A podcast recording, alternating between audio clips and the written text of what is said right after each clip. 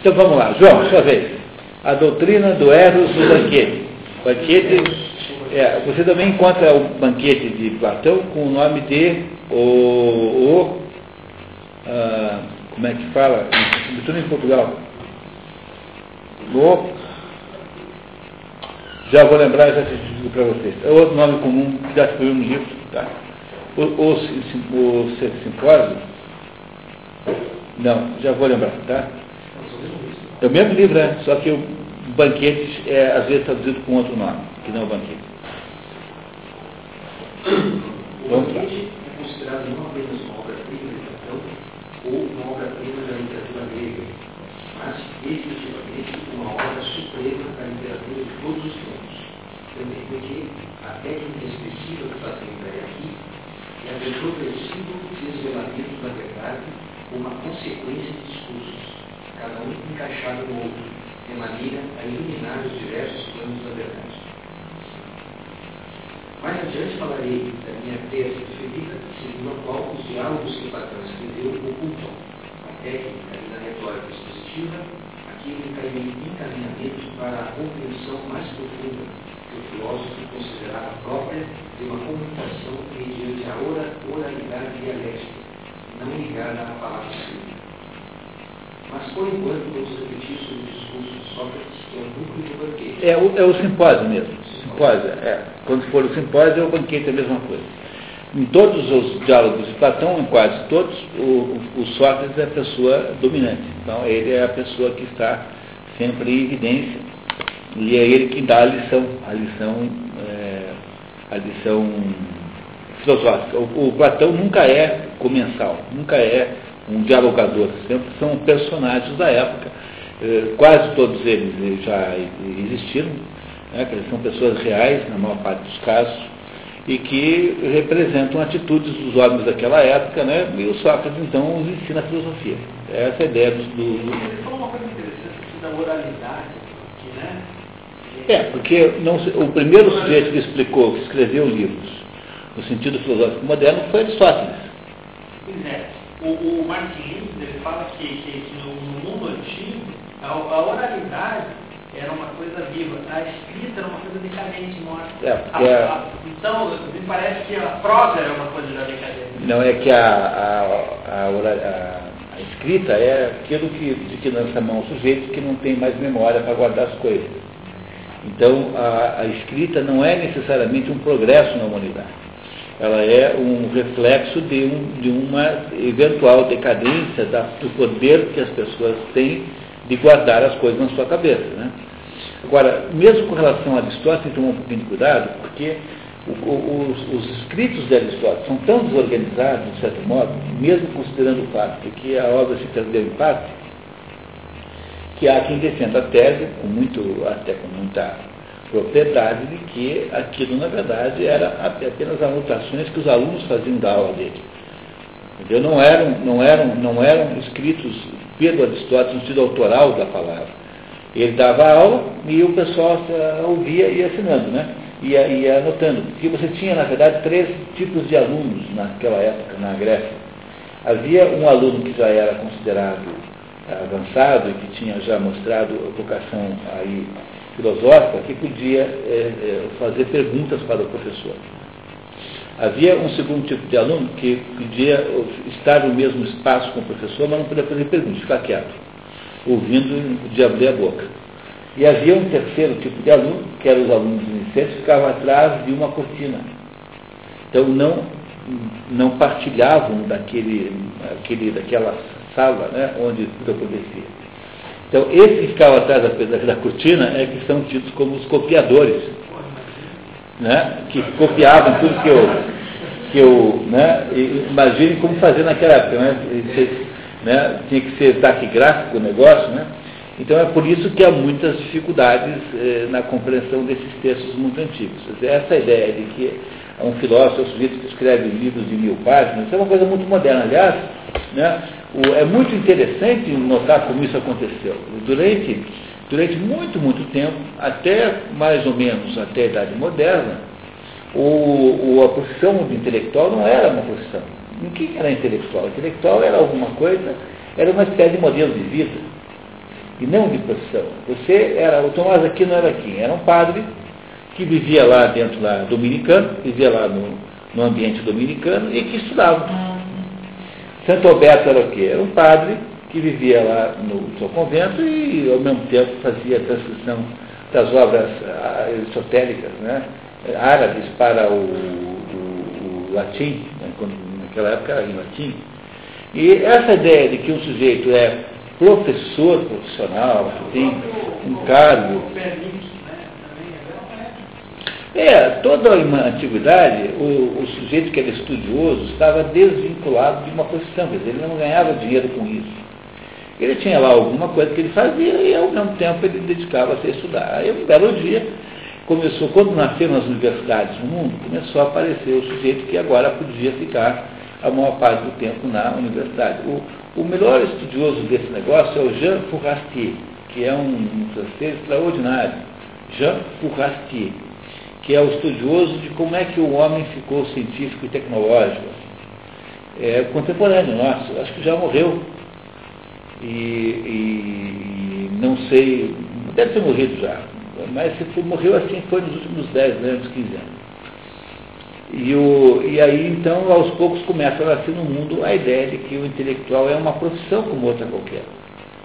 E culminando, então, no intelectual mais profissional de todos, que é, digamos, o professor universitário, hoje em dia, que é o, que é o jornalista.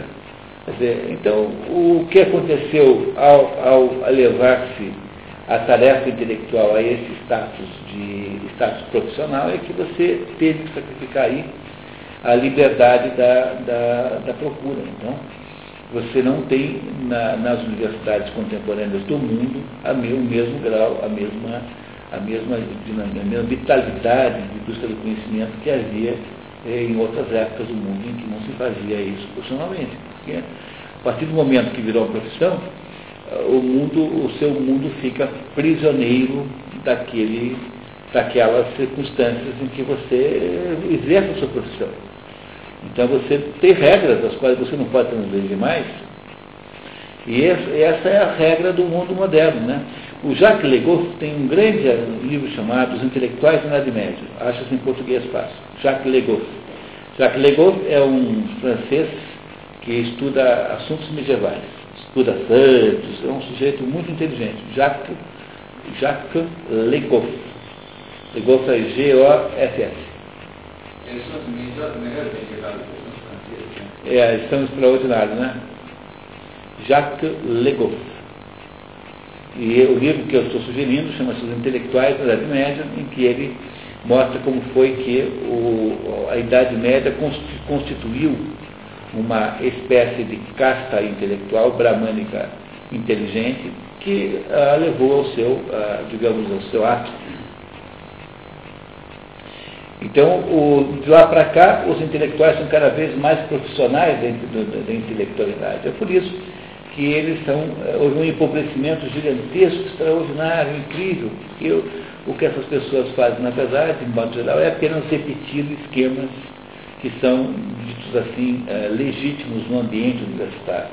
É difícil achar alguém que tenha uma, um tamanho muito grande. Amanhã né, tem essa atividade da Sérgio, o Pedro Demo, que eu conheço muito bem, eu conheço há 20 anos o Pedro Demo. Ele é uma dessas pessoas que é, são exceções dessa regra, viu? Ele é muito bom.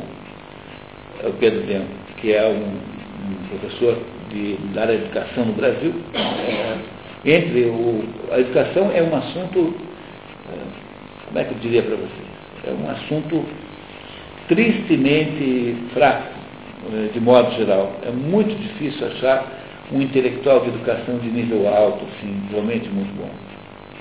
Houve um, um, um tamanho, uma tamanha, ah, é, ah, ah, como é que eu diria assim, uma tamanha submissão da educação a, a processos de transformação de pessoas em qualquer coisa que se queria, que a educação, sobretudo nessa, nessa linha John Dewey para frente, talvez esse John Dewey seja uh, o mais perigoso. O, na verdade, tudo começa com o tal de Comênios. Essa é a origem de, todo, do, de toda a ideia messiânica em educação. que a educação pode servir para criar homens novos, sociedades novas, né, para, para recuperar a humanidade, coisas desse gênero. E isso depois veio, é, sofreu uma enorme de uma, uma enorme de uma sistematização com John Dewey no Brasil, Anísio Teixeira, que é o, um discípulo número um do John Dewey aqui, e que depois veio vindo nessa linha até no Brasil, até chegar no Paulo Freire, né, que é mais ou menos o que tem hoje. Assim, né? dizer, essas pessoas que acham que educação é um processo de formação de mundo novo. Esse é o problema fundamental. Você eh, instrumentalizar a educação. A educação não tem nenhum valor social. A educação só tem valor para o indivíduo. É, o objeto da educação é a pessoa. Então, não se deve nunca produzir processos educacionais voltados para qualquer coletivo que seja, mas só para indivíduos reais, concretos. É o menino João que você tem que ajudar. É a Mariazinha que você tem que deixar melhor, e não mais ninguém. Então, quando você perde a noção de que é educação para o indivíduo, você transformou a educação em uma função de Estado, revolucionária, em alguma função que é estranha fundamentalmente ao conceito de educação. Então, educação, eu diria para vocês que é talvez o mais dramático dos aspectos da intelectualidade moderna, dos mais complicados eh, aspectos. Tem, tem eh, dois livros muito bons sobre isso. Um chama-se eh, Maquiavel Pedagogo, Maquiavel Pedagogo, Pedagogo, do Pascal Bernardin, francês, e o outro é assim, Voyage au bout de l'école, que é uma gozação com o Celine, né, que é chamado Voyage au bout de la nuit, Viagem ao fim da noite, é Viagem ao fim da escola, que se chama, eu vou lembrar o nome do francês, que é autor desse segundo, esse segundo eu não tenho. Já lembro. Então são, são os, as críticas melhores sobre o que se faz na educação hoje no mundo, porque o, nos Estados Unidos tem muita reação conservadora contra a educação moderna, mas é uma reação até um certo ponto assim, meio, como tudo nos Estados Unidos, meio assim, é, meio casca-grossa, meio interiorana, assim, não é uma. Você tem, no entanto, na França, você tem é, críticos sutilíssimos, ciníssimos disso tudo. Eu acho que são as referências melhores que tem hoje. É, na França, a maior, a maior resistência é, possível ao aos descaminhos que a educação é, teve no mundo moderno. Mas, enfim, nós entramos nessa educação por que razão, nem lembro mais. Por causa da prosa. Do quê? Da prosa, que é uma coisa morta. Da prosa? Da, da, oralidade. Ah, da oralidade, tá, é isso. E aí que foi falado, que daí o escrita seria para como pensar dentro do ser humano e receber informação. É. Exemplo, é, é isso. Né? Muito bem, continuamos então. Aqui é oferecida a revelação da natureza e das características de Eros. Sócrates a relato, porém, como se fosse extraída do discurso da sacerdotisa Eugenia Diotima de Mantiné. Diotima de Mantiné, essa, essa pessoa é cita como sendo a, a, como é que eu diria assim, de um modo que pudesse ser bem claro, ela é, ela, a Diotima de Mantiné é considerada uma espécie de, é, pre, é, de é, professora do Sócrates, mas professora de assuntos, de assuntos é, é, de, da vida, sim, uma espécie de é, mestre de, de, vida do Sócrates, uma pessoa que houvesse ensinado a ele desde o amor, como é, como é que é o mundo da vida, como é que são as mulheres, enfim, uma, uma pessoa que tivesse feito esse trabalho assim de encaminhamento do Sócrates na vida. É essa Diotima de Montiné, de Mantiné, que também está no banquete lá conversando. Mais uma vez, a imaginação de Platão faz um personagem citado por outros personagens reais do diálogo uma extensa máscara dramatúrgica para escrever um pensamento do próprio Platão subverte a opinião comum. A trama do ensinamento de, de, de, de é, em poucas palavras, a seguinte: Eros online, e busca as coisas belas e boas, porque ao mesmo tempo é privado delas. Mas por sua própria natureza, sente o desejo irrenunciável de alcançá-las e possuí-las. Em si, Eros não é nem belo nem bom, mas nem por isso é feio e mal. Eros é, antes, intermediário entre belo e feio, e mal. Aliás, Eros é não apenas intermediário no sentido vertical, mas também um mediador no sentido horizontal. É intermediário em sentido vertical, uma vez que não é um Deus imortal, menos ainda um. E justamente como tal, é uma espécie de elo que liga o a si mesmo, vinculando o divino ao humano. Ah, então aí matou a questão, né? Quer dizer, o Eros é aquilo que é, funciona como uma espécie de fase intermediária entre a beleza transcendente, perfeita do, do, do mundo divino e a tentativa humana de copiá-la. O Eros é uma espécie de meio termo entre essas duas coisas. E vamos ver, ele vai nos explicar melhor ainda. E ele corrige disso, que Eros é também um intermediário horizontal, que realiza em si a síntese dos opostos, privação e aquisição, necessidade e capacidade de buscar aquilo de que se tem necessidade, pobreza e riqueza. Essa síntese de opostos dele, enfim, sua força dinâmica, que tende cada vez mais para o alto. Eis como, recorrendo mais uma vez ao Bíblia, Platão escreve o nascimento de Eros. Quando Afrodite nasceu, os deuses fizeram um banquete, e entre os convidados estavam Horus, Augusto, filho de Metis, perspicácia. Terminado o banquete, veio Pênia, pobreza, para mendigar as sobras da festa, e ficou próximo à porta. Então Horus, embriagado de néctar, pôs o vinho ainda pois Horus, embriagado de néctar, pois o vinho ainda não existia, entrou no jardim de Zeus, e, entorpecido como estava, foi iluminado pelo sol. Pênia, então, por estar carente de tudo que pode possuir, mencionando pelo filho dele, deitou-se com ele e concedeu Eros. Por isso, Eros torna-se seguidor e ministro de Afrodite, o que foi gerado durante as festas de seu aniversário. Ao mesmo tempo, é por natureza amante da beleza, também Afrodite é. E é filho do pobre com o rico.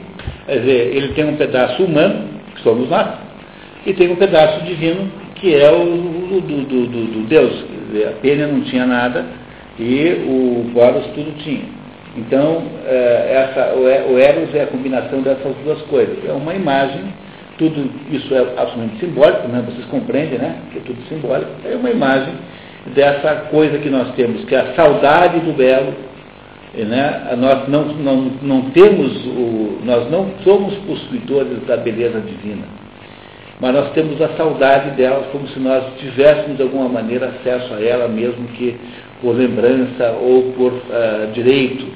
Então, o, com isso ele quer, quer dizer é que a natureza humana é assim. É uma natureza própria, distanciada do divino, mas ao mesmo tempo participante dele de alguma razão, como se fosse por saudade, assim, como se nós lembrássemos da origem é, do divino que nós um dia partilhamos. É uma metáfora sobre a existência humana. É isso que eu.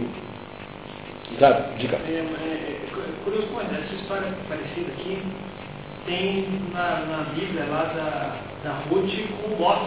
Esse negócio da mulher se aproveitar do homem bêbado. Pois é. Tu pensou quanta gente não casa assim? com o Bose, daí, pô. Falar nisso, ontem estudando outro assunto, eu abro assim a Bíblia e caio numa, numa, numa, num, Mateus 21, Mateus 21, se eu não me engano, que conta a história dos maus servos, que diz assim, olha, um, um homem fez uma vinha e é, arrendou a uns trabalhadores lá, e aí foi embora. Passado um ano, ele voltou lá, mandou lá uns outros servos para cobrarem lá a sua parte no, né, na produção, e esses servos foram maltratados pelo, pelo, pelo, por aqueles trabalhadores lá, né, por aqueles arrendatários.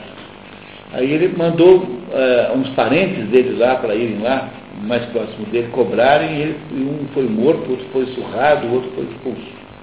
Aí ele resolveu mandar o próprio filho para ver se pelo menos o filho o pessoal, né, o pessoal respeitava. E o filho é, foi morto, porque o, aqueles, aqueles arrendatários lá acharam que se o matasse ficariam com a herança. Assim, pô, né? daí, daí, isso Jesus contando, né? Jesus contando essa palavra. Né? Ele diz, olha, então, o que será que eu que pode fazer com respeito a isso? Só tem uma coisa, tem que tirar a vinha desse pessoal e dar para um outro povo que vai poder tirar um frutos dela. Não é, não é a alegoria perfeita da, dos ciclos cósmicos do final do Manvantara? Não é perfeito, né? Quer dizer, é, é, um, é, um, é uma menção perfeita à substituição dos mundos. Né? Ao, ao, que chega um momento em que você não tem mais jeito, você tem que criar um novo povo para tomar conta daquele, da, daquele, daquele, daquele prêmio, né? Que é a vinha que Deus deu, né? Deus montou.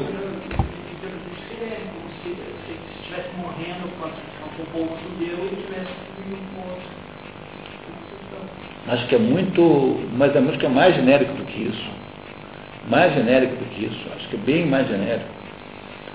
Embora possa ser, possa ser um, uma maneira também de explicar o judaísmo na época do Caifás não uma, veja os, diretores do tempo, né? Aí Jesus falou que ia lá nisso, né? fazer uma nova aliança. Ah, pode ser. Ok, vamos lá? Essa, essa pobreza aqui era ela, né?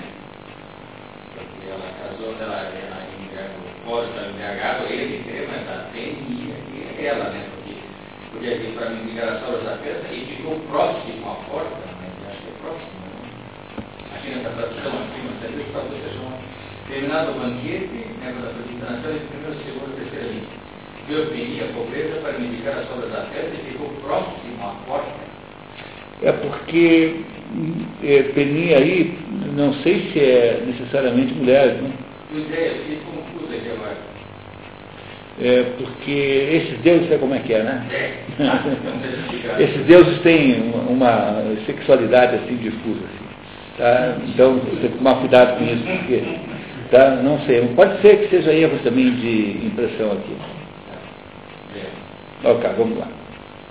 O pai e a mãe de Eros oferecem a imagem de sua identidade, que é uma simples mediadora dinâmica das forças opostas que têm a pobreza e fora do síntese mediadora dinâmica das forças opostas. Tá? Claro? Muito bem.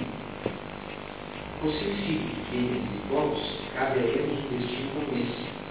Antes de mais nada, é sempre pobre e nada tem de delicado, como pensa a maioria. Ao contrário, é nu e rude, descalço e sem carne, feitas sempre no chão, sem cobertas, dorme ao beleza, vezes das portas como o meio da rua e a. Não, é a pobreza. A pobreza sempre ocupa. Se corteira a natureza da mãe, a pobreza sempre o acompanha. Por aquilo que recebe do pai, ao contrário, ele é insidioso com os retos e os bons, é corajoso, audaz, impetuoso, notável caçador, disposto sempre a tramar intrigas, apaixonado pela sabedoria, cheio de segredos, vive a filosofar, extraordinário, feiticeiro, sofista. Pô, é, vem cá, vocês estão percebendo que extraordinária é, situação é essa? Dizer, não é o ser humano isso? É aquilo que eu disse para vocês lá no começo, né? O ser humano tem um pedaço que é reflexo de Deus, então em que ele se acha eh, Deus, até o ponto de até se achar Deus, e tem um pedaço que é cinza pura, que é matéria que não tem nenhum valor, que é perecível. É, vocês, vocês compreenderam? Eu não terminei de contar isso no início, mas assim, do mesmo modo que Deus nos cria a sua imagem e semelhança, e mais ao nos criarmos como seres autônomos, nos concede livre-arbítrio, e aí nós temos o direito de tomarmos decisões independentes da vontade dele, isso acontece, de certo modo, também nas coisas humanas também. Nós fazemos a mesma coisa com as coisas que nós temos aqui, nós criamos coisas que não necessariamente nós controlamos. E onde isso acontece com a maior clareza, assim, de uma coisa quase, quase assim, de, de, de natureza, de natureza, de natureza é, assim, espiritual, é quando você inventa uma personagem de ficção. Se você inventar uma personagem de ficção, quem quer que seja, um inspetor de polícia, qualquer, qualquer personagem, você vai descobrir que num dado momento essa personagem resolve tomar conta da narrativa. É como se fosse o homem querendo dizer para Deus que ele tem também livre-arbítrio e quer fazer do jeito dele. Então, isso é a experiência que todo artista tem, é, todo, todo escritor de ficção passa por essa experiência de sentir que há uma certa rebeldia das personagens aos seus desejos. Contei para vocês que a minha filha Clara uma, resolveu matar a Angela Frota por causa disso. A Clarinha tinha uns 10, 12 anos, fazia uns contos policiais com a Ângela Frota, que era dentista que ela inventou. Ela lia comigo livros de. Uma época eu andei lendo literatura policial, aos montanhas, eu tinha uns 300 livros. tudo que havia para ler eu li, de literatura policial. E ela ficava lendo comigo. Então ela ficava lendo, ela ficava me ajudando a solver os, os, os mistérios. E ela sempre sabia melhor que eu o que tinha acontecido, porque criança tem uma espécie de simplicidade, ela, ela não se deixava enganar pelas pistas falsas. E eu caía o tempo todo como pato, né? E ela então sempre descobria antes de mim quem era o assassino. E aí ela resolveu fazer uma, uma, uma, uma detetive chamada Angela Frota, que fazia assim também experiência e tal, né, participava de aventuras. Um dia eu perguntei, claro, faz tempo que eu não, não me mostra uma aventura da Angela Frota, onde é que ela está? Ela falou assim, a Angela Frota eu matei. Mas como matei? É, eu empurrei lá de um barranco, arrumou um acidente que ela caía de um barranco lá e morria. Eu falei, por que, você fez isso? Ah, porque ela estava me amolando e tal, queria tomar conta da história, queria dizer o que tinha que escrever. Pois isso acontece exatamente assim. Olha, é uma coisa impressionante, você não controla mais. Chega numa hora em que a personagem é, declara independência em relação ao autor. É como é a mesma coisa microcosmicamente e simbolicamente que acontece na relação entre Deus e o ser humano. Deus criou o ser humano com um plano, mas o ser humano tem autoridade para ir contra esse plano. E é essa autoridade justamente que permite que o diabo tente, é essa autoridade que permite então que o homem tente substituir-se a Deus, que é o que se chama de gnosticismo, que é o que mais ou menos está faltando o mundo contemporâneo. Pois aqui, nessa história do Eros, né, que Platão está contando né, no, forma do diálogo, né, está claro que o Eros é um indivíduo como ser humano. Ele é uma espécie de modelo de ser humano. Ele tem um pai é, que é divino e uma mãe que é material, é pobre, portanto é só matéria. E é por essa razão que ele tem uma duplicidade, uma ambivalência que vai nos ajudar a entender o que ele quer nos provar. Continuamos, por favor? E por sua natureza não é nem mortal nem imortal, mas no mesmo dia fora floresce e vive. Bem sucedido em seus expedientes, floresce e vive bem sucedido em seus expedientes. Ora, ao contrário, morre, mas depois volta a viver por causa da natureza do Pai. E tudo que consegue volta sempre fugir das mãos, de modo que Deus nunca é nem pobre. Platão mais esclarece que, propriamente falando, Eros representa toda forma de atividade humana tende para o bem, mas, por uma restrição de caráter linguístico, só é chamado Eros a tendência ao bem na dimensão do grau. Em geral, propriamente falando, Eros é a tendência para o bem em todos os sentidos, como o desejo de possuir para sempre. Em particular, Eros realiza a tendência ao bem na dimensão do grau, para procriar no grau. Isso certamente seria vida, mas nada na dimensão do físico. Aqui ocorre, como consequência do Eros, a procriação com que o mortal, renascendo dos seres, procura tornar-se imortal. Mas se realiza também na dimensão espiritual da alma, uma vez que é justamente o verbo, produto do Eros, que faz nascer na alma suas melhores virtudes, suas obras mais grandiosas. Mas Eros, na dimensão do belo, alcança níveis cada vez mais elevados, como se percorresse uma escada que o leva ao verso e belo absoluto. Eros parte da beleza que vem encarnada nos corpos, que, pouco a pouco, toma consciência de que a única é a beleza, e que única é a beleza que se realiza em todos os corpos. Partindo da beleza dos corpos, Eros passa a compreender que a beleza das almas é superior a esta Amar o homem significa amar não, não seu corpo, mas a alma. Partindo dessa beleza das almas, ela chega à beleza das atividades humanas, à beleza das leis, à beleza dos conhecimentos, para alcançar, enfim, a fruição do belo si possível. A escada amor leva, portanto, a absoluta beleza, na fruição da qual se realiza o momento supremo da vida. É este momento da vida, caros jovens, diz a estrangeira de Montenegro, que, mais do que todos os outros, é de impossível como homem, ou seja, o momento em que o homem contempla o belo em si.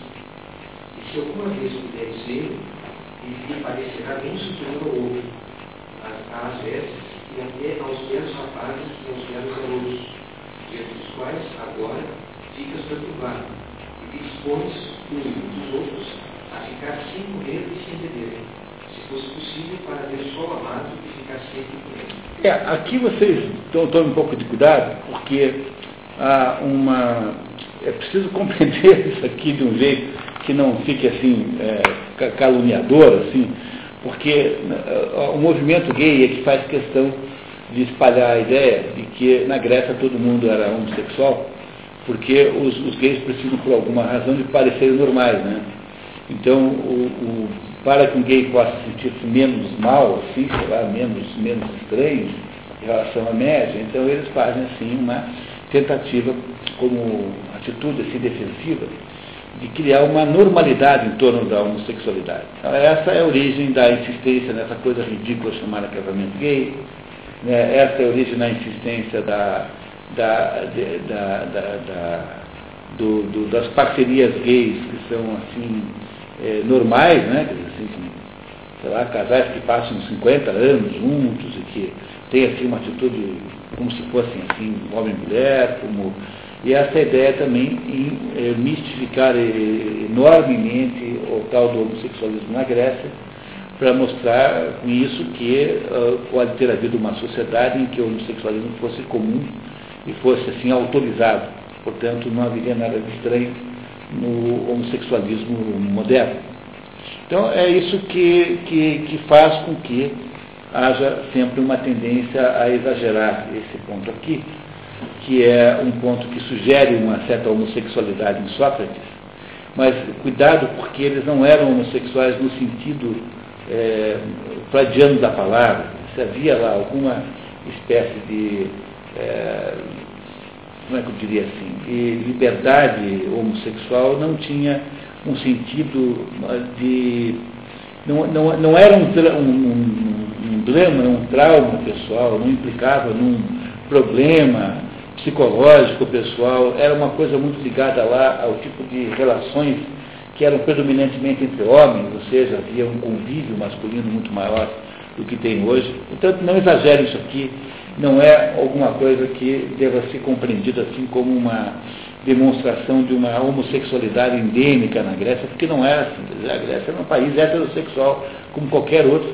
Havia lá uma espécie assim de, como é que eu diria assim, uma espécie de variações permitidas, como é como é, por exemplo, hoje no mundo contemporâneo, as variações que se permitem às mulheres, por exemplo. A feminina é um negócio extremamente sem importância e com sentido no mundo contemporâneo. Havia mais ou menos a mesma coisa naquela época. Tá? Então, não interpretar esse trecho aqui como sendo um atestado de que havia lá uma sociedade gay e tal, não era nada disso, tá? Não funcionava assim. O que deveríamos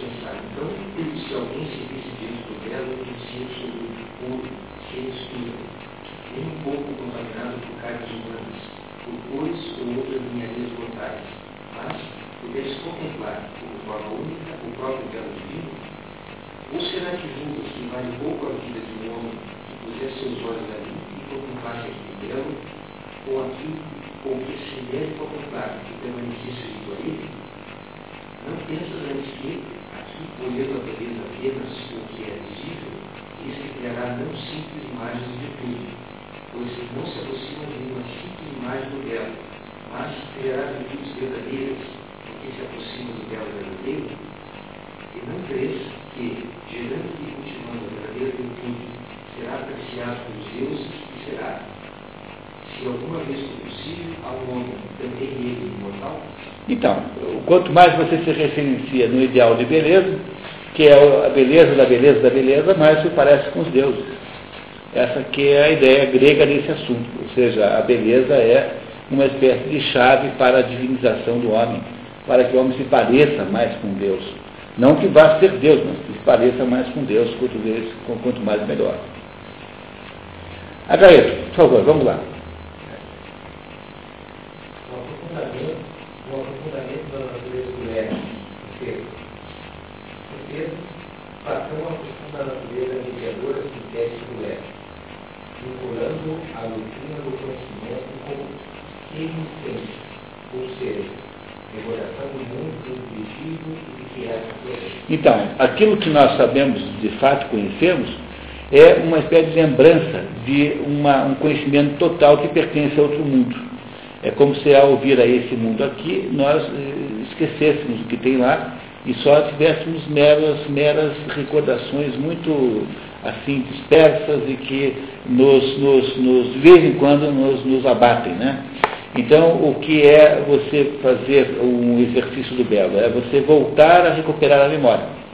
Nesse sentido é que os gregos tinham a beleza. Diga, Paulo. Quando você fala em, em lembrança do outro mundo, é correto dizer que é, seria do tempo da Idade do Ouro? Ah, é, bom, aí vem. É, não sei se os gregos, no caso de Platão, não, porque Platão está falando, na verdade, das formas perfeitas do, transcendente, né? Então, se você, se você, se você estiver falando em termos hinduístas, com certeza.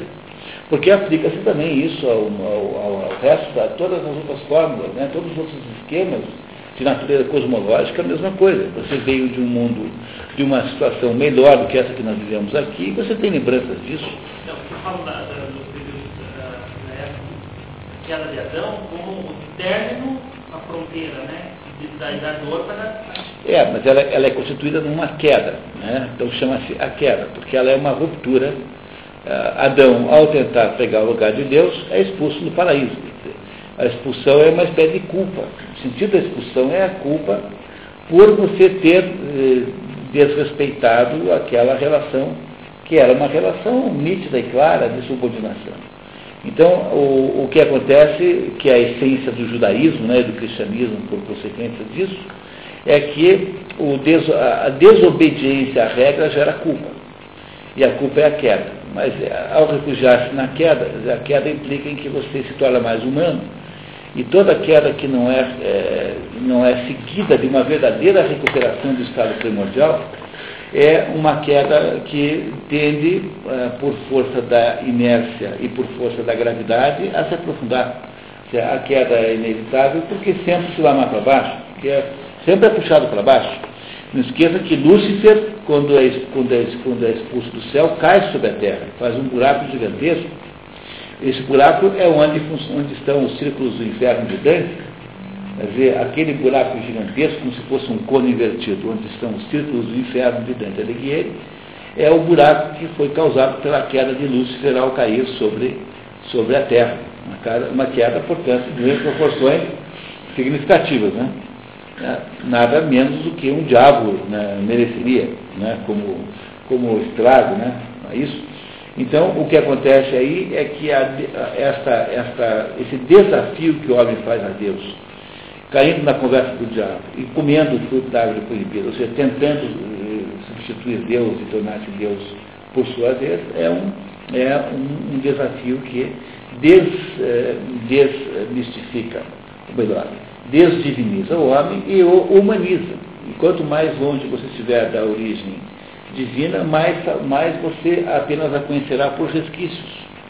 Mais apenas você a conhecerá por é, sobras que ficaram como lembranças vagas e esparsas, até no momento em que você não lembra de mais nada.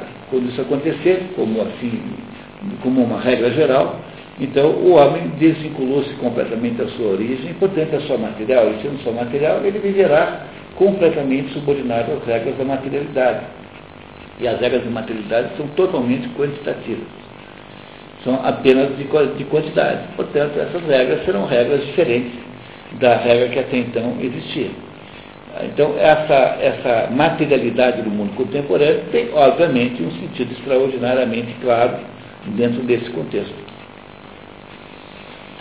Mas é saudade de alguma coisa, Paulo. Saudade de alguma coisa que nós deixamos, seja do mundo das formas, do mundo transcendente, seja do ouro. É saudade de alguma coisa que nos antecedeu, em que as coisas eram melhores do que agora. Com certeza. Originariamente e companhia dos deuses, mundo das ideias e. Mas, efetivamente, e dos corpos, então, a, a, nós éramos como se fôssemos, né? Como se fôssemos anjos. Éramos alados, asas. E essa alma caiu na terra, né? Sempre tem uma queda. Perde, é como um marimbondo que você queima as asas, ele cai no chão, assim, daí você pisa em cima. Não é assim que se mata vespa? Que você controla, né? Você põe fogo na, na colmeia, aí as asas todas se queimam, e elas caem no chão, e no chão você pisa em cima e mata todos. Você se livra das vespas assim. Esse é o método de matar vespas. Né? Então, é a mesma coisa aqui. Quer dizer, os seres humanos que teriam, portanto, uma, uma Veja, isso aqui foi escrito 400 anos antes de Jesus Cristo. Né? e com baixíssima ligação entre o judaísmo e os gregos. Essa ligação é uma ligação muito improvável, embora possa ter tido contatos, mas é um contatos muito mais de natureza diplomáticos e turísticos do que propriamente de contato, contato de saber. Né? Os judeus sempre foram uma sociedade introvertida. Contato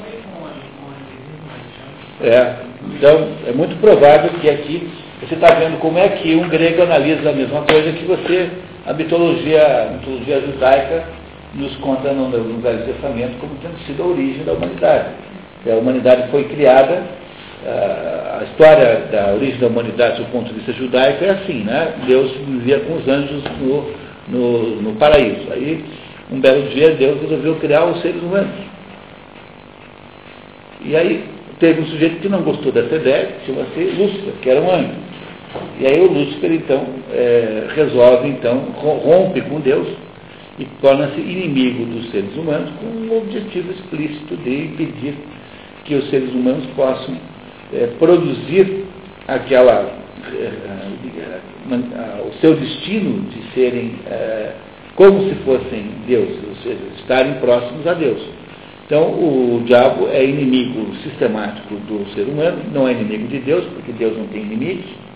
E o que faz o diabo sistematicamente é tentar impedir que o ser humano faça a religação, que o ser humano faça o quê? Faça a ligação entre a sua natureza humana e a sua natureza transcendente. Impedir que isso aconteça é a obra sistemática, o único objetivo existencial da vida do diabo. No, sufismo, dizem que o trono do diabo está entre homem e Deus. É, mas isso não é, é isso não. Fica no meio do caminho, está atrapalhando. É isso mesmo. O sufismo é o Né? É, o, a, a, a, a, Divina Comédia teve uma inspiração forte do Ibn Arabi que havia escrito antes do Dante Alighieri a mesma história, que é a da viagem iniciática.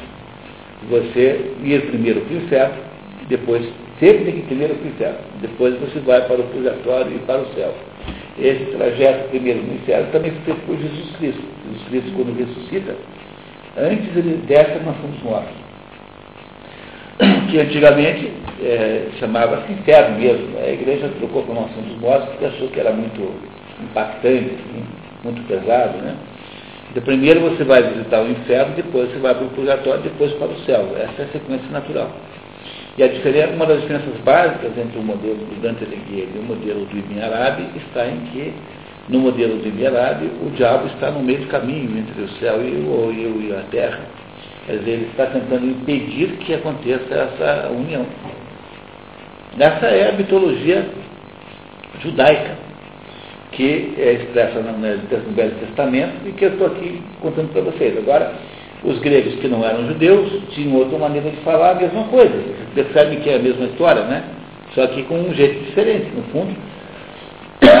É a mesma história porque há uma unificação dessas coisas todas, tanto no sufismo, quanto no judaísmo, quanto no cristianismo místico de Dante Alighieri, essas coisas todas são unificadas porque, no fundo, a história é uma história só mesmo. essa história só apenas varia conforme as circunstâncias de tempo, povo, local. Mas, no fundo, trata-se sempre da mesma conversa. É a mesma história, sempre, sem, sem, sem nenhuma dúvida. Nunca há duas histórias em contradição. Tá? Nunca tem isso. Você vai ver que tem pequenos detalhes que não coincidem. E é interessante notar, é, um dos exercícios bons de fazer isso é justamente essa comparação entre a viagem sufista que o Ibn Arabi descreve e a viagem de Dante Alighieri. Tem um professor italiano que acha que o Dante Alighieri copiou dali. Mas, mesmo que tenha copiado a ideia em si, não é uma ideia que pertença também ao Ibn Arabi, é uma ideia meio coletiva. É, mesmo assim, há variações que são diferentes conforme as duas religiões. O, o Ibn Arabi não era muçulmano, o, o Dante Alighieri não era muçulmano, e nem há na sua biografia qualquer espécie de menção ou de indicação que ele possa ter tido qualquer formação muçulmana, sobretudo na época em que ele viveu. Né? O, o Dante Alighieri é da, no final da Idade Média, 1300 por aí, a, a, a, Divina Comédia acontece na, na Páscoa de 1300. Começa na Quinta-feira Santa e vai até a outra quinta-feira a viagem de Dante Alighieri é, para o inferno, o purgatório para o, e para o paraíso. Então estamos falando aí da Idade Média cristã mesmo. Né?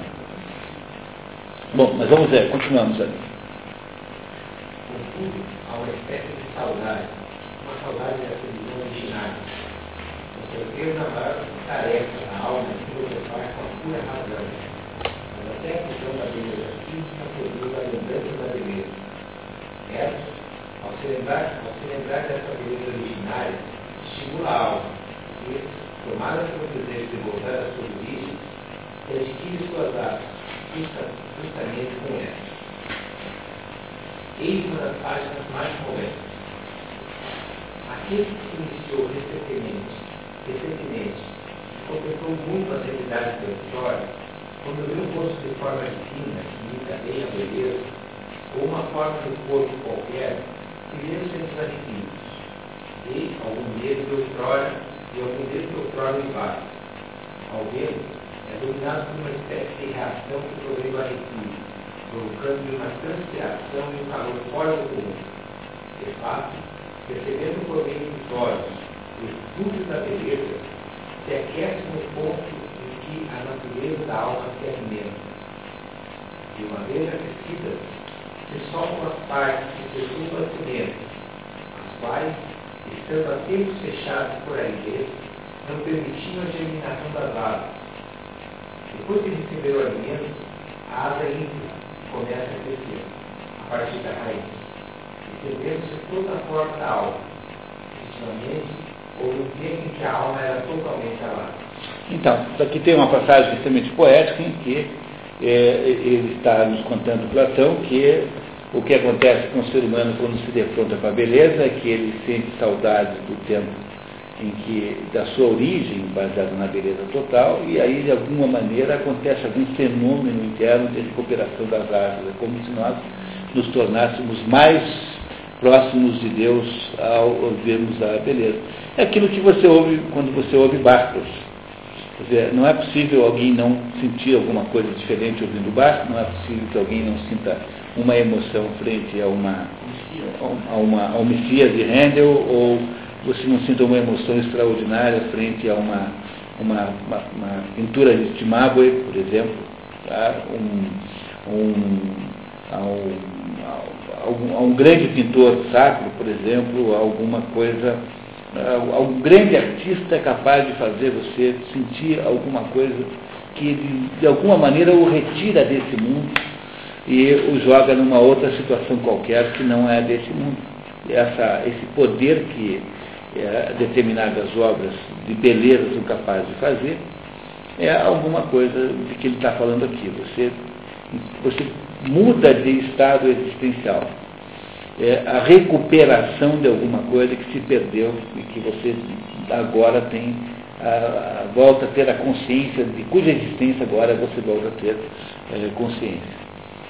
É, essa é a visão de um grego de beleza. É alguma coisa que volta a dar asas para você. Você vai se tornando mais próximo daquela divindade, você vai ficar mais próximo do convívio com os deuses.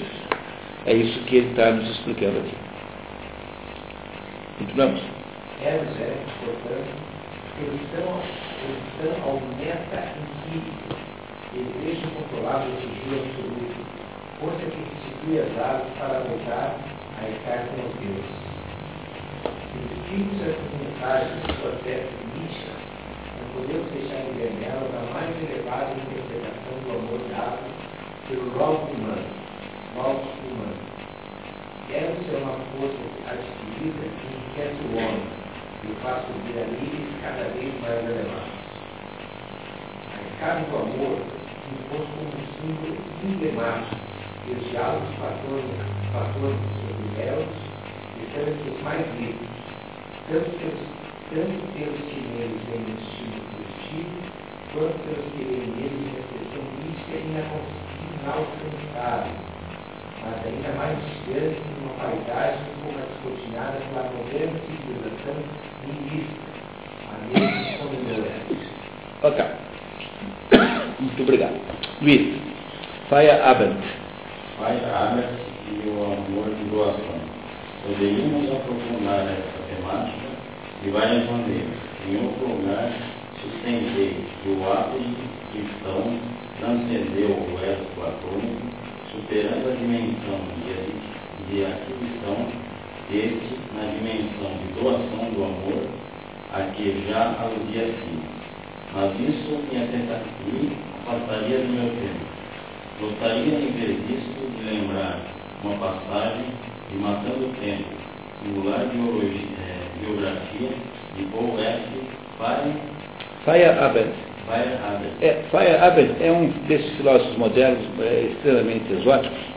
É um sujeito assim, é, passou a vida fazendo coisas estranhas, assim, transformando a vida dele numa espécie de performance permanente, assim é um filósofo moderno aqui é, do grupo, do, é, do grupo dos, dos, dos, epistemologistas, mais ou menos, tento entender é, como funciona tá, o conhecimento humano.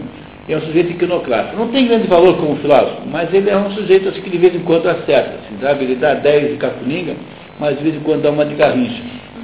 Entendeu? Assim, é, todo sujeito assim, metido a exótico é assim, desse jeito, né? que representou nas décadas passadas o protótipo do filósofo que ama o caos, o anarquista epistemológico, o dadaísmo irreverente, o defensor de um relativismo radical e não hesitou em reconvocar Protágoras e seu homem medíocre. Pois bem, nessa passagem é Fire, Abel. Fire Abel fornece uma menção de extraordinária beleza que soa como uma advertência ao homem de hoje. Advertência que para que, advertência para que se lembre do verdadeiro amor, que venha a as máscaras do seu amor. Frederick Feuerbach. Estes poderiam, por, por seus últimos dias, vamos perdê-los um a um. A paralisia que se manifestou recentemente foi causada por um derrame de sangue no cérebro. Gostaria que depois de minha partida restasse algo de mim, não ensaios, não declarações filosóficas definitivas, mas amor. Espero que seja ele a permanecer e que ele não seja demasiadamente afastado pela forma em que eu me formo, em que eu me furo. Eu gostaria que fosse leve, como um coma, sem uma luta contra a morte, e deixe atrás de si uma lembrança ruim. Aconteça o que acontecer, nossa pequena família deve viver, sempre, deve viver para sempre grandinho, eu e nosso amor. E, em meu desejo, que não se sobrevivesse nada de intelectual, apenas o amor. No Correio de la Terra, uma resenha dessa, dessa biografia de Fardé termina assim: Obrigado por também e sobretudo por isso. E quem ler Matando o Tempo perceberá que Fardé nos faz encontrar o amor em sua dimensão de doação mais profunda. Como poderíamos resumir tudo isso? Simplesmente reafirmando, justamente no momento em que o indivíduo poderia dar a impressão de subverter tudo, que o verdadeiro amor não mostra. Isso mesmo. Daí os exemplos do Tristão e Isolda, Romeu e Julieta, né, que, que não, cujos amores é, eram, eram trans, transcendiam esse mundo concreto material e que, portanto, podiam continuar existindo, é, independentemente da, da, do, dos seus corpos terem morrido. Você falou que o, o Reale sempre faz um contraponto entre o pensamento antigo e o moderno. É. Esse capítulo foi o Faraday. É, mas, mas ele faz aqui positivamente, né? Dizer, O Fi- Fire Abend, ele é um, ele é um malucão, assim, sabe? Ele é bem doido, assim. Ele é um sujeito, assim, iconoclasta, quebrador de princípios, parece com Nietzsche, sem ser, sem ter aquele, aquele, aquela destrutividade de Nietzsche. E é um desses, é uma espécie de Fernandes da filosofia, assim, tá? que é um sujeito engraçado, contestador, cheio de piadas, faz, faz assim, irônico, cínico. E o, o Fire Abend aqui, na sua autobiografia, né, dizendo assim, as bobeiras da morte, está dizendo que no fundo o que a única que importaria era o amor, no sentido ontológico da palavra, metafísico da palavra. Né? O amor não no sentido piegas da palavra, nem no sentido, no sentido aparente da palavra, mas um amor que é uma espécie de re- recuperação da unidade, que é isso que todo mundo aqui disse ao longo de todo o capítulo. O que é o, amor por Platão? É a recuperação das asas. Né? Das asas. Né? O que é o, o amor para o Júlio Zevola? É a recuperação da unidade que, que se perdeu na, na criação, quando você criou separadamente um, um, um sexo do outro, né? homem e mulher separados. Esse é o ponto aqui. Então, nesse momento, o, o Fire Abbott coopera com o Giovanni Reale e não é um contestador. Tá? Muito obrigado, Luiz. Paulo Henrique, vamos lá. O que foi? Individualismo levado ao extremo. Sócrates, conhece o ti mesmo. Isso está lá no Oráculo de Delfos, escrito na parede, né? Tá? Quer dizer, o Sócrates é, que popularizou isso, mas isso é uma expressão lá do Oráculo de Delfos. No fundo, o homem perdeu a crença igual. Nietzsche, fragmentos fortes. Sócrates. Pois bem, e de que modo seria possível encontrar a si mesmo?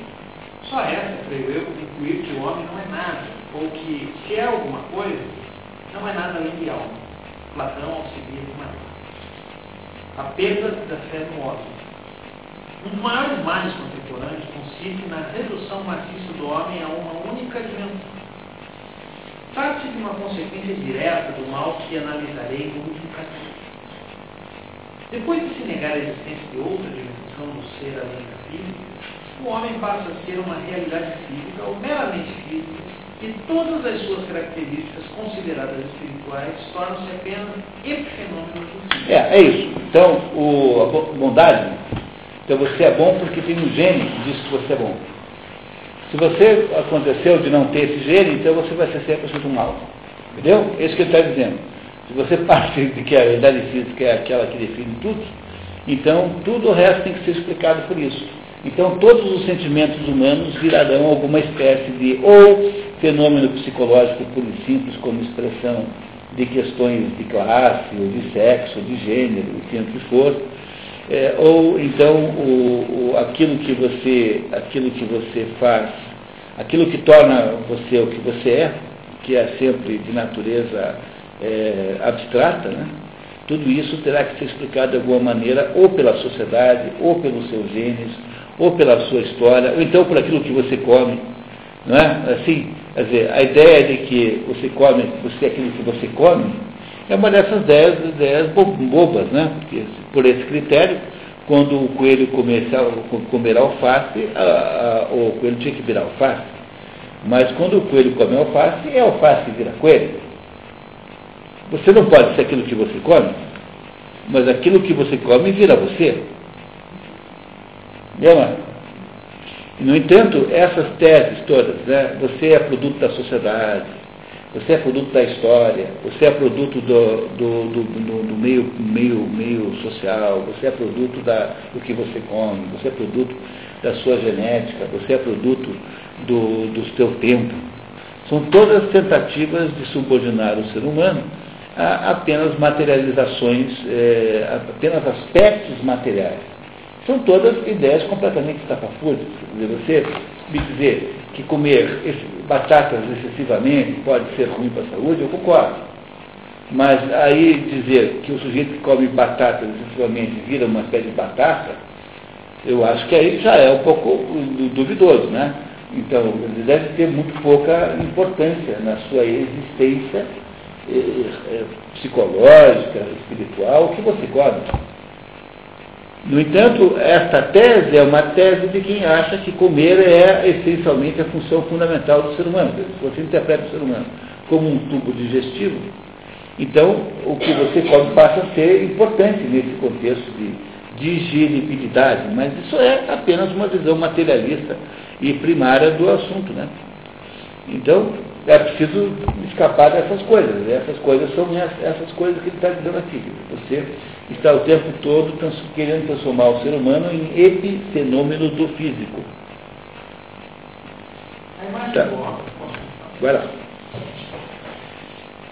A imagem do homem será, então, aquela que nos é fornecida pela ciência do mundo, que tem como modelo as ciências da natureza.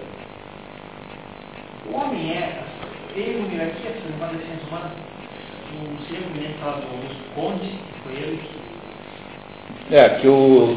Não, se você. É que as ciências da natureza é, é um, estudavam uma matéria, né? Na medida em que você vai se convencendo de que o homem é apenas uma função da matéria, então as ciências humanas vão se transformando é, com a cara das ciências da natureza. Então hoje a coisa mais comum é que tem. Por exemplo, se você for estudar economia, numa pós-graduação boa, você vai estudar, vai fazer um curso de matemática o tempo todo, não tem nada a não ser matemática aplicada. Tá? Se você for estudar administração de empresas avançadamente, vai estudar pesquisa operacional o tempo todo. Se você for estudar sociologia, você vai estudar modelos quantitativos de compreensão de comportamentos sociais. Então é isso que ele quer dizer. Quer dizer, na medida em que você embarca na ideia de que o ser humano é apenas o epifenômeno de questões materiais, então os métodos pelos quais você analisava a natureza são aplicados agora impunemente e obrigatoriamente ao, ao quê? Ao, a- ao estudo do- da- das coisas humanas. Não é isso? Então aí você daí embarca nas mais desastrosas, extraordinárias ilusões que você possa imaginar. né? E, e disso nasce uma série de tiranias chamada eh, engenharia social, por exemplo, que é a ideia, muito desenvolvida nos Estados Unidos, de que você pode manipular o comportamento humano, controlando determinados eh, movimentos, determinadas coisas que, eh, que afetam as massas, os grupos. Os grupos têm uma espécie de, de, de dinamismo, né? Até mesmo, você me entendo bem, por favor, até mesmo essa excessiva preocupação que há com dinâmica de grupo hoje em dia tem um pouco a ver com isso. Né? Porque a dinâmica de grupo quase sempre é vista como um instrumento de criar um consenso, ou seja, um instrumento de anular as dissidências. De certo modo, ele faz isso muitas vezes. Né?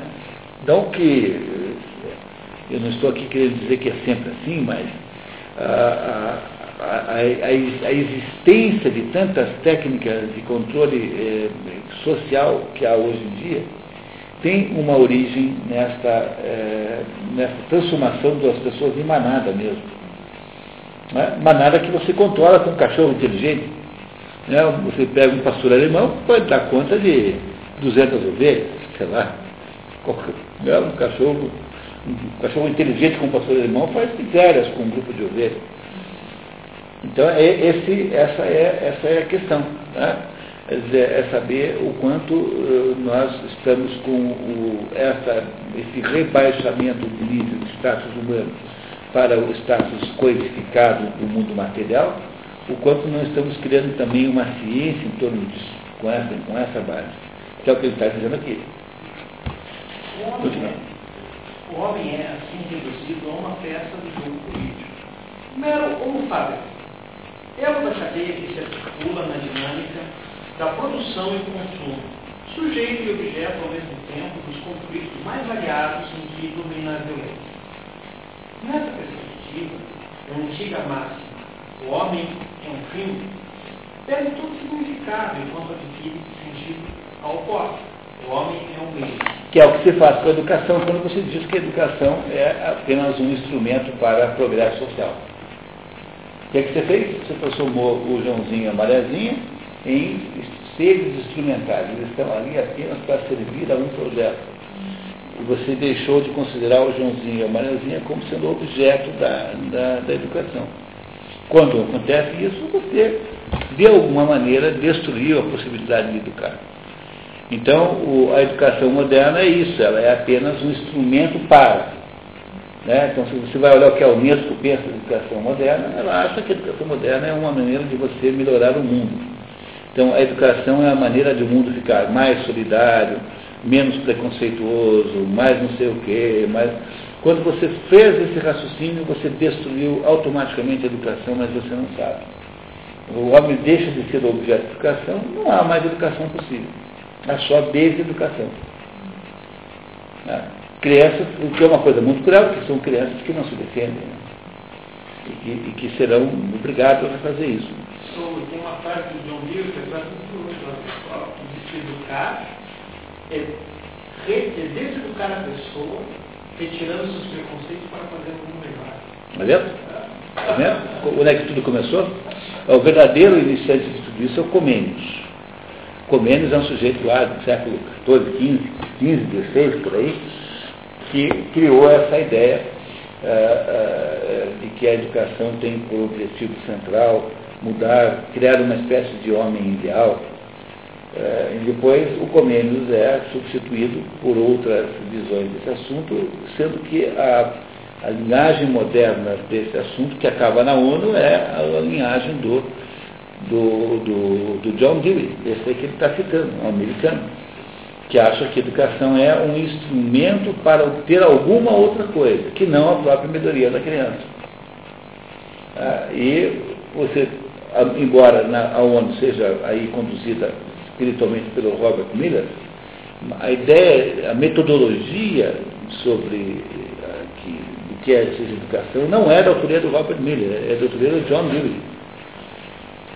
Né? E isso, é, isso aí é, é, é, explicado no livro do Pascal Bernardin, Maquiavel Pedagogo, que é o livro que faz a análise profunda desse fenômeno. Agora existam outras, outros textos aí bem importantes sobre isso. Na sociedade pré-cristã, era isso que se dizia dos escravos. Filósofos da estatura de Aristóteles teorizavam da seguinte forma Todos os homens que diferem de seus semelhantes, tanto quanto a alma difere do corpo e o homem da terra, que estão nessa condição, aqueles cuja tarefa comum o corpo, que é o que ele tem melhor, são escravos por natureza, e para eles a melhor alternativa é submeter-se à autoridade da lei.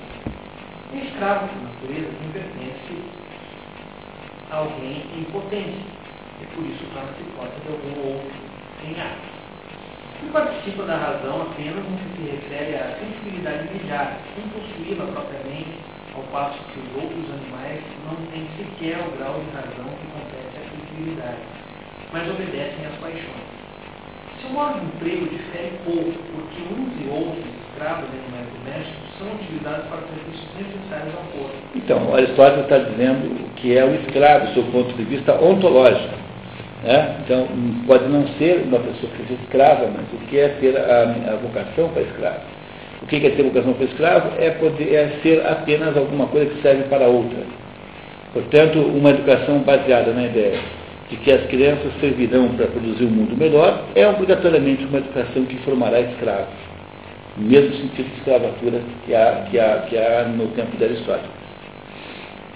Mas, na ótica do moderno, do pós-moderno, todos os homens são reduzidos a instrumentos vivos de produção, com o acréscimo em instrumentos vivos de consumo, portanto, instrumentos escravos da cultura praxístico-tecnológica, engrenagens do sistema fisiológico inescapável. Hoje se fala de morte do homem, e isso significa morte do antigo sentido metafísico mais religioso do homem. O homem na ótica do niilismo nietzscheano. A morte do homem é uma consequência da morte de Deus. Se Deus está morto, e com ele desaparecem todos os ideais e os valores dele titulados, o que resta do homem, que tinha um vínculo estrutural com Deus e com esses ideais e valores? Encontramos a resposta no primeiro limite. O bem universal exige que se abandone o indivíduo. Mas, preste atenção, esse universal não existe. No fundo, o homem perdeu a fé em seu valor, se por meio dele não atua um todo que tenha valor infinito. Ou seja, ele concebeu esse todo para poder acreditar no próprio valor. E ainda, a absoluta mudança que acontece com a negação de Deus, não temos absolutamente mais nenhum Senhor acima de nós. O velho mundo dos valores é teológico, ele termina invertido em poucas palavras, não há acima de nós nenhuma instância superior. Enquanto possa existir Deus, agora nós mesmos somos Deus. Devemos conferir a nós mesmos os atributos que dávamos a Deus. Como colorado natural da morte de Deus, e você tem que assumir o lugar dele, que é o homem gnóstico revoltado. No, no, no Saramago, é que a diferença do Ivan e do, e do Nietzsche é que o Ivan não está debatendo, o Ivan não, não está contrário a, a, a ele, ele, não, ele não discorda da existência de Deus. Ele acha que Deus existe, mas que é incompetente. Entendeu? Então o Ivan quer dizer assim, olha, não quero saber de conversa. Você botou aí crianças inocentes para sofrer, então eu não aceito a sua obra. Então, se o seu mundo é injusto, então vamos botar no lugar do seu mundo injusto um mundo justo. O que é o mundo justo? É o mundo da igualdade socialista.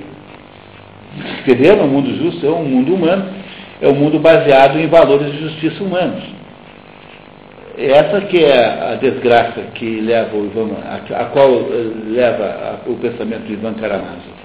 O Ivan Karamazov no livro fica louco, né? acaba o livro enlouquecido completamente. Porque ele começa a falar com o diabo, o diabo aparece e começa a ter com diálogos, aliás, diálogos maravilhosos. O diabo anda assim com uma roupa antiga, assim, um fraco gasto, fala francês, é extra, extraordinariamente delicado e culto, polido, polido né? E ele, o então, é o demônio. É, é, fica falando com ele, vai ficando desesperado, né? porque ele não vai, vai compreendendo que o que ele fez, na verdade, foi apenas trocar de chefe. Né? Então, ele pensa que ele assumiu, mas, entendeu? Aquela história, né? você detesta o seu chefe, até o dia que você conhece o idiota que o substituiu. Né? Aí é que você vê o que era bom o chefe antes, né? né? como era bom aquele antes e tal. Então isso que eu enlouquece o Ivan Karamazov. Agora o Nietzsche não. O Nietzsche não é que o Nietzsche tenha proposto a morte de Deus. O Nietzsche acha que o, o homem moderno tá, é um homem que não que matou Deus. Mas isso não é bem como o Ivan Karamazov pensa. O Ivan Karamazov não discute a existência de Deus, é como o diabo. O, o Ivan Karamazov parece muito mais com o diabo. Só que, obviamente, o, o diabo é o inspirador do Ivan Karamazov. Tanto é que ele havia falecido a ele várias vezes antes do, de, dele ter proposto isso, né? É porque o Ivan Karamazov depois ele tem. Não vou contar para vocês o livro, porque senão né, vocês vão acabar lendo, né? Mas o, o, o, que, o que separa o Nietzsche do Ivan Karamazov é que o Ivan Karamazov ele, ele não duvida da existência de Deus. O que ele não concorda é com os métodos de Deus, quer dizer, ele, não, ele acha que a caligrafia de Deus é muito ruim. Mas isso não tem importância, porque eu, eu tenho sugerido como antídoto para o tal do livro, do filme, para quem viu o filme Quem Somos Nós, pegue agora tem uma versão nova, parece, né? Lançaram uma nova versão agora, deu tanto sucesso. Eu tenho sugerido como antídoto ler, ver um filme que você pega na sessão infantil da locadora, chama-se Simon Birch. O Pequeno Milagre em português. Então, o Simon Birch é a história de um menino, é, que é um, chama-se Simon Birch, é, Pequeno Milagre em português. Está sempre na sessão infantil, é. Esse Simon Birch é o, o modelo do sujeito é, mal assim. Ele, ele é um anão, ele além de anão é surdo, de surdo ele é míope, ele é um monstrinho, assim, horroroso, desse tamanho aqui assim. Tá? Ele é uma pessoa completamente é, estropiada. Assim. E o Simon Burt, ele nasce e é a primeira. Burt, B-I-R-C-H. B-I-R-C-H. E o Simon Burt, ele é detestado pela família. O pai e a mãe o, o ignoram, assim, o desprezam sistematicamente. Só tem um único amigo. Né? Um único amigo cuja mãe. Eu não vou contar o filme também, porque vocês vão gostar. Esse filme, se fosse vocês, eu diria. Tá? É muito bonito, emocionante e tal. Assista esse filme, vale a pena. Mas o que caracteriza o filme, não vou contar a história toda, é que o Simon Bush, apesar de ser um sujeito absolutamente desfavorecido, ele tem uma aceitação metafísica da sua, da sua situação. Ele acha que ele é daquele jeito porque há um sentido naquilo. Então, ele fica o tempo todo dizendo assim: Deus tem um plano para mim. Deus tem um plano para mim. O que, que, é isso? Isso é o contrário do que somos nós. Porque o, o que somos nós implica na rebelião contra a ordem divina e da, e da criação de um mundo próprio seu para substituir aquele em que você é, está mal. Né? E o Simon Burke, em nenhum momento, deseja se rebelar contra nada. Ele não se rebela nem um minuto, tem uma vida desgraçada, assim, horrível. E ele, no entanto, acha que alguma coisa, que aquela situação que ele vive tem um sentido. Então, ele está olhando para o alto né, o tempo todo, né? Olhando para o alto e perguntando qual será o sentido da minha vida ser assim. Então, essa é a diferença entre o homem revoltado, como Ivan Karamazov, que acusa a Deus, enfia o dedo assim na cara de Deus, dizendo você é incompetente, e o Simon Bush, que acha que se a vida dele é daquele jeito, isso tem alguma razão de ser e que ele espera até uma hora que seja revelada a verdadeira razão.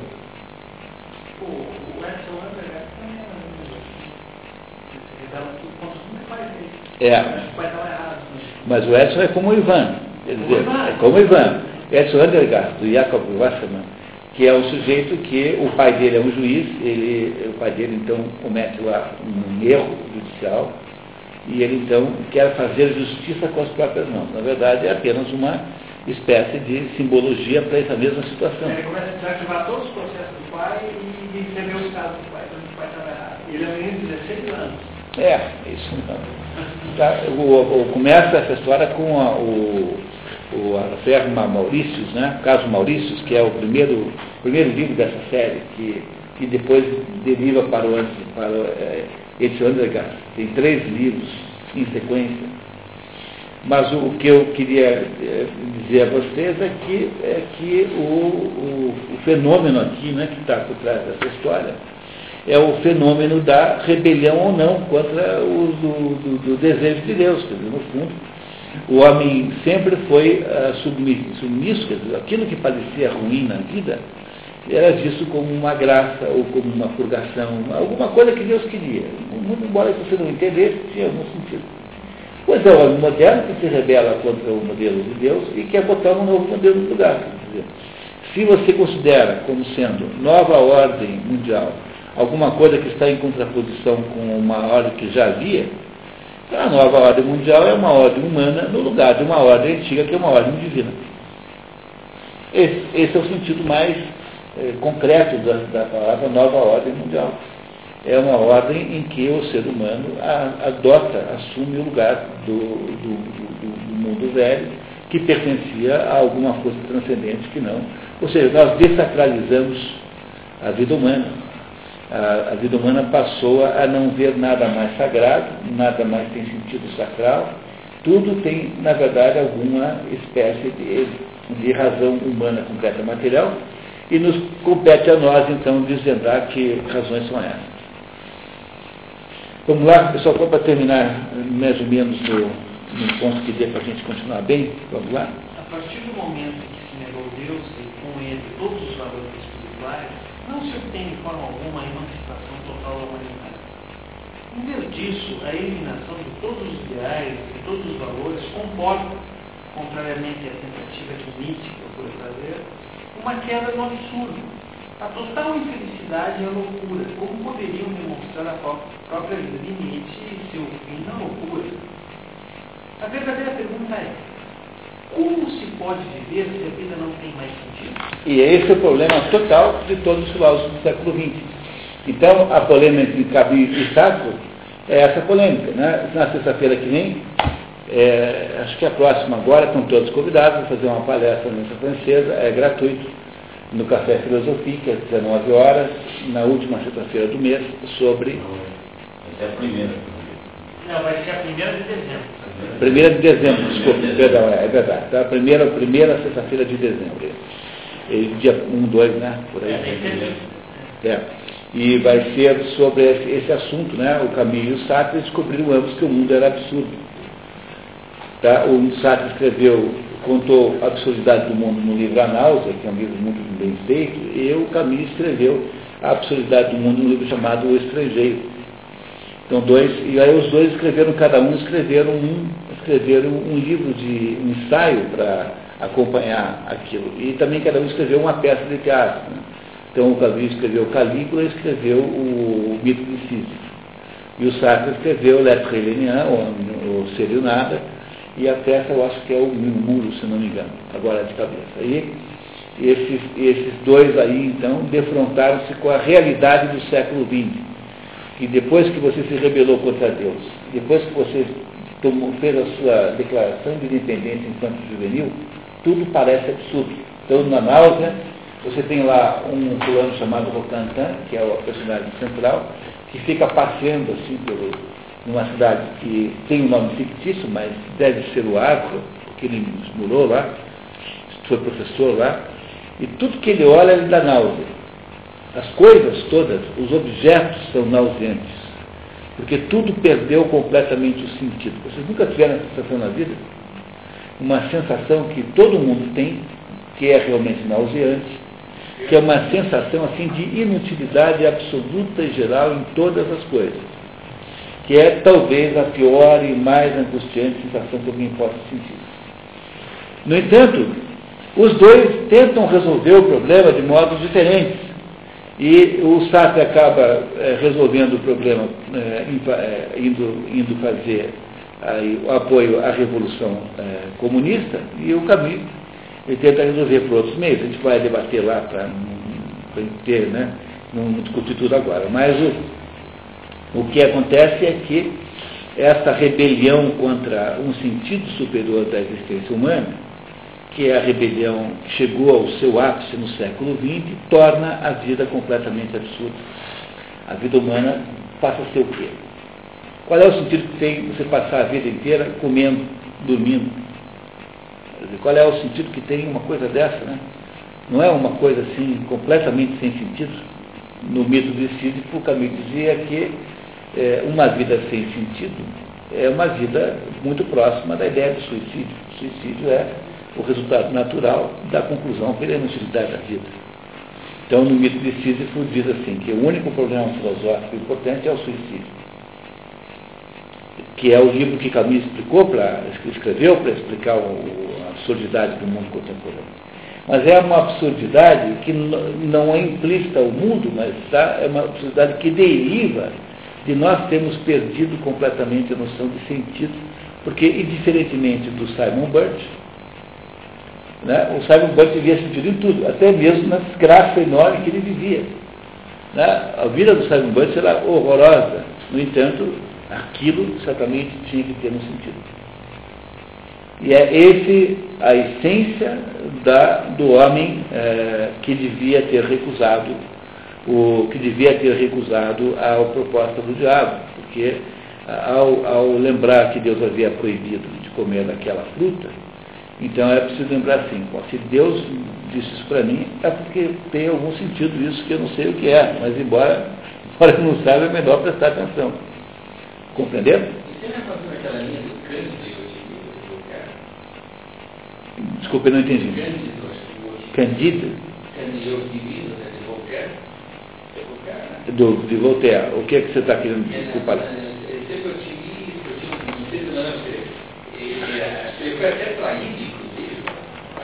Eu sempre otimista, ele até achou uma razão, mas eu não lembro bem como é que era. Bom, eu li o Candida há muitos e muitos anos, eu não sei se eu me consigo lembrar de tudo, mas basicamente quem tem ali que é otimista bestalhão é o Carlos.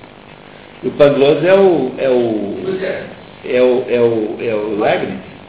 Mas é uma sacanagem muito grande, uma perseguição injustíssima, porque o Leibniz era um gênio, um gênio, mas o, o que acontece é que o Voltaire é um newtoniano. O Voltaire acha que uh, o homem descobriu as. Porque o processo todo, o processo todo é um processo é, patologicamente crescente. Primeiro, o, o, o, Descartes aparece com a ideia de que só as nossas dúvidas é que são reais. Depois disso, você descobre, ali logo em seguida, né, que é possível enclausurar o mundo em fórmulas matemáticas.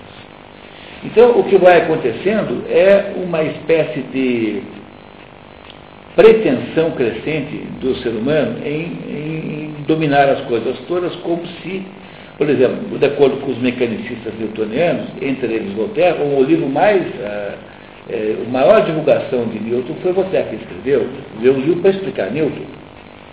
E a ideia do, dos mecanicistas é que o mundo é tão previsível e tão compreensível pelo ser humano que não precisa de Deus. Para que, que tem que ter Deus? Se todos os processos são previsíveis e são esquematizáveis materialmente falando. Pode haver maior rebelião do que essa? Então, você, a, a, a ciência rebela-se com uma atitude de prepotência é, epistemológica. Aí o, o, o, homem comum, né, o homem com sensibilidade humana, revolta-se contra as agruras e maldades do mundo. E aí acha que Deus só estraga. Então vamos tentar fazer com o ser humano a mesma coisa que se pode fazer com os planetas. Vamos tentar construir então um esquema existencial humano que é tutelado pelo Estado, obviamente, porque quem é que pode fazer isso? Só o Estado, capaz de gerar um homem bom. E é esse o processo todo em que nós nos vivemos. No fundo, é um processo de rebelião gnóstica. Esse é o ponto central. A, a rebelião de Adão e Eva é uma rebelião gnóstica. A tentação que, Adão, que o diabo faz é uma tentação para transformá-los em gnósticos. E eles caem. E eles simbolicamente caem porque nós temos essa dualidade existencial. Nós temos uma autonomia relativa a Deus, mas, e nós, ao mesmo tempo, não somos nada perto de Deus. Quando a gente esquece que não somos nada, quando esquecemos que somos pó, então nós achamos que somos grande coisa. E essa, essa, essa, esse conflito permanente acabou pendendo para, a, para o lado gnóstico. Então, hoje em dia, o que você compreende como nova ordem mundial, como crise do mundo moderno, numa avaliação não tradicionalista, né? quer dizer, não olhando para a explicação que a Renan não daria, uma explicação que um filósofo daria. No fundo, o que nós fazemos hoje é uma tentativa é, de substituir Deus. O homem, finalmente, o, a conversa do diabo lá de Adão e Eva tornou-se uma regra absoluta dentro da humanidade. Nós não queremos fazer cópias de seres humanos. Dizer, quando você quer fazer cópia de seres humanos, é que você realmente decidiu ser Deus. Você decide cancelar a morte, cria esse negócio de congelar pessoas, e assim por diante. É uma rebelião contra a nossa própria condição. E é o modo pelo qual nós vamos nos enterrar, vamos cair um buraco e vamos nos atirar dentro. Que, como estamos fazendo de alguma maneira, do ponto de vista da nossa humanidade. Eu também no livro do Victor Frank, agora nesse sentido, ele fala o seguinte.